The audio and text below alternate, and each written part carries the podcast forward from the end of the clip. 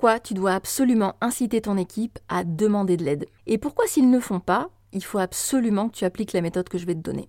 Je t'explique dans cet épisode comment tu peux faire. Alors c'est parti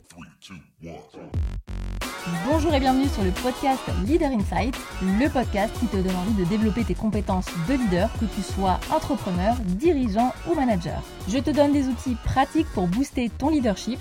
Je suis Audrey, vulgarisatrice scientifique sur la chaîne YouTube La Psy qui parle et aussi consultante en leadership pour dirigeants et managers. Ma mission, c'est de partager ma passion pour la psychologie appliquée au leadership et au management. Alors j'espère que dans cet épisode, tu trouveras ce que tu es venu chercher et bien plus encore.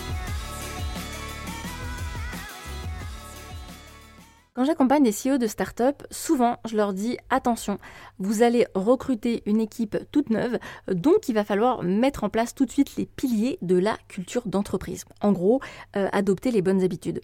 Et une des habitudes vraiment euh, primordiales pour la performance, pour éviter de perdre en productivité, c'est de demander de l'aide. Pourquoi c'est hyper important? Parce que très souvent, vous allez avoir des collaborateurs, surtout les petits nouveaux, qui ne vont pas oser demander de l'aide parce que euh, on leur a peut-être déjà expliqué une fois, parce que ça semble logique, euh, parce que euh, plein de raisons possibles, ils n'ont pas envie de passer pour quelqu'un qui ne sait pas, qui n'est pas compétent, etc., etc. Et là, à chaque fois que vous avez un collaborateur qui bloque, qui n'arrive pas à remplir sa mission à bien et qui ne demande pas de l'aide, eh bien, vous perdez énormément en termes de performance et de productivité. Et le deuxième point important, c'est que vous perdez en termes d'ambiance au travail.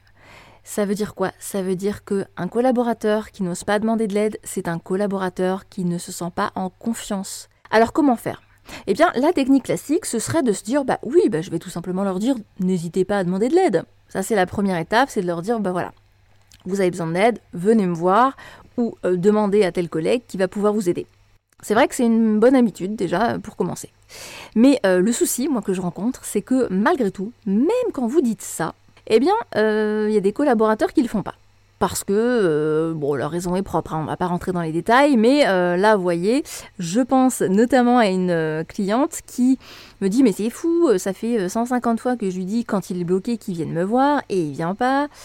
Bon, alors déjà, il y a peut-être le comment tu l'accueilles qui peut jouer. je dis pas que c'est le cas de ma cliente, mais ça joue la manière euh, dont vous allez lui répondre. Si vous lui répondez un petit peu en mode froid, euh, genre c'est logique, ça fait 15 fois que je te l'explique, ben il se trouve que euh, la deuxième fois il va pas venir vous voir et il va galérer pendant 1000 ans. Donc la méthode intuitive, ce serait de dire à votre collaborateur, quand tu es bloqué, tu viens me voir ou tu viens voir telle ou telle personne. Pour autant, ce que j'observe dans la réalité, c'est que ça ne marche pas toujours. Il y a des collaborateurs qui ne vont pas venir vous voir. Je vais vous donner deux conseils pour dépasser ça.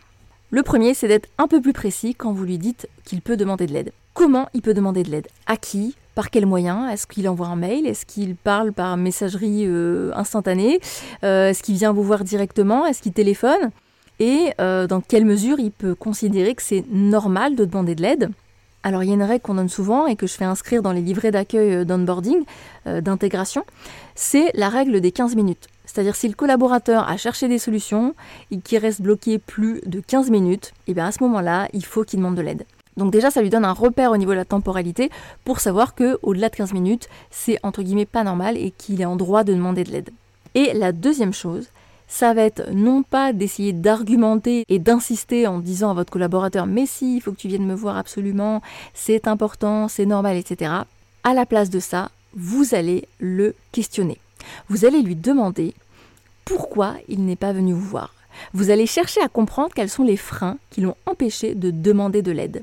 Et ce conseil-là, si je vous le donne, c'est parce qu'il y a des études qui ont montré que pour inciter quelqu'un à demander de l'aide, il ne faut pas lui exposer les bénéfices ou essayer de le convaincre, il faut essayer de comprendre quelles sont les motivations, quelles sont les raisons qui font qu'il n'arrive pas à demander de l'aide.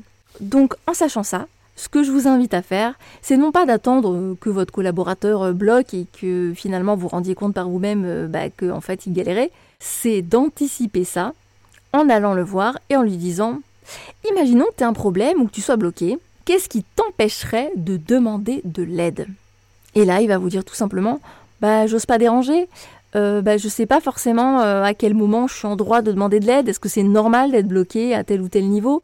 Et là, vous allez pouvoir mettre en place des choses et justement pallier à ça. Donc, en résumé, que ce soit avec vos collaborateurs fraîchement intégrés ou les collaborateurs aguerris, je vous invite à dire à toute votre équipe que petit 1, c'est normal de demander de l'aide, ça fera pas de des personnes moins compétentes, faut vraiment poser le truc, hein, allez-y franco. Et euh, la deuxième chose, c'est peut-être parfois de leur demander, de les faire réfléchir sur qu'est-ce qui vous empêcherait de demander de l'aide. Vous pouvez même le faire de manière anonyme avec un petit sondage. Euh, comme ça, vous récupérez les infos et soit c'est vous qui le faites, soit c'est un de vos collaborateurs qui réfléchit à comment on peut faire pour demander de l'aide de manière plus efficace, euh, voire même plus réactive. J'espère que cet épisode vous paraît clair, qu'il pourra vous aider.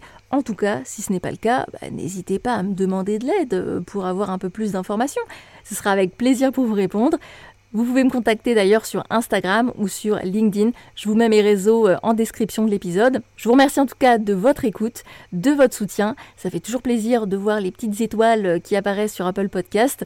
Euh, donc voilà, donc si vous voulez me soutenir, vous pouvez toujours mettre les fameuses 5 étoiles sur Apple Podcast, Spotify, Deezer, n'importe quelle plateforme de votre choix. Et si vous avez envie, vous pouvez me laisser aussi un petit avis, un petit commentaire. Ça mange pas de pain, comme dirait l'autre, et moi ça me super plaisir. Donc je vous remercie encore et je vous dis à très bientôt.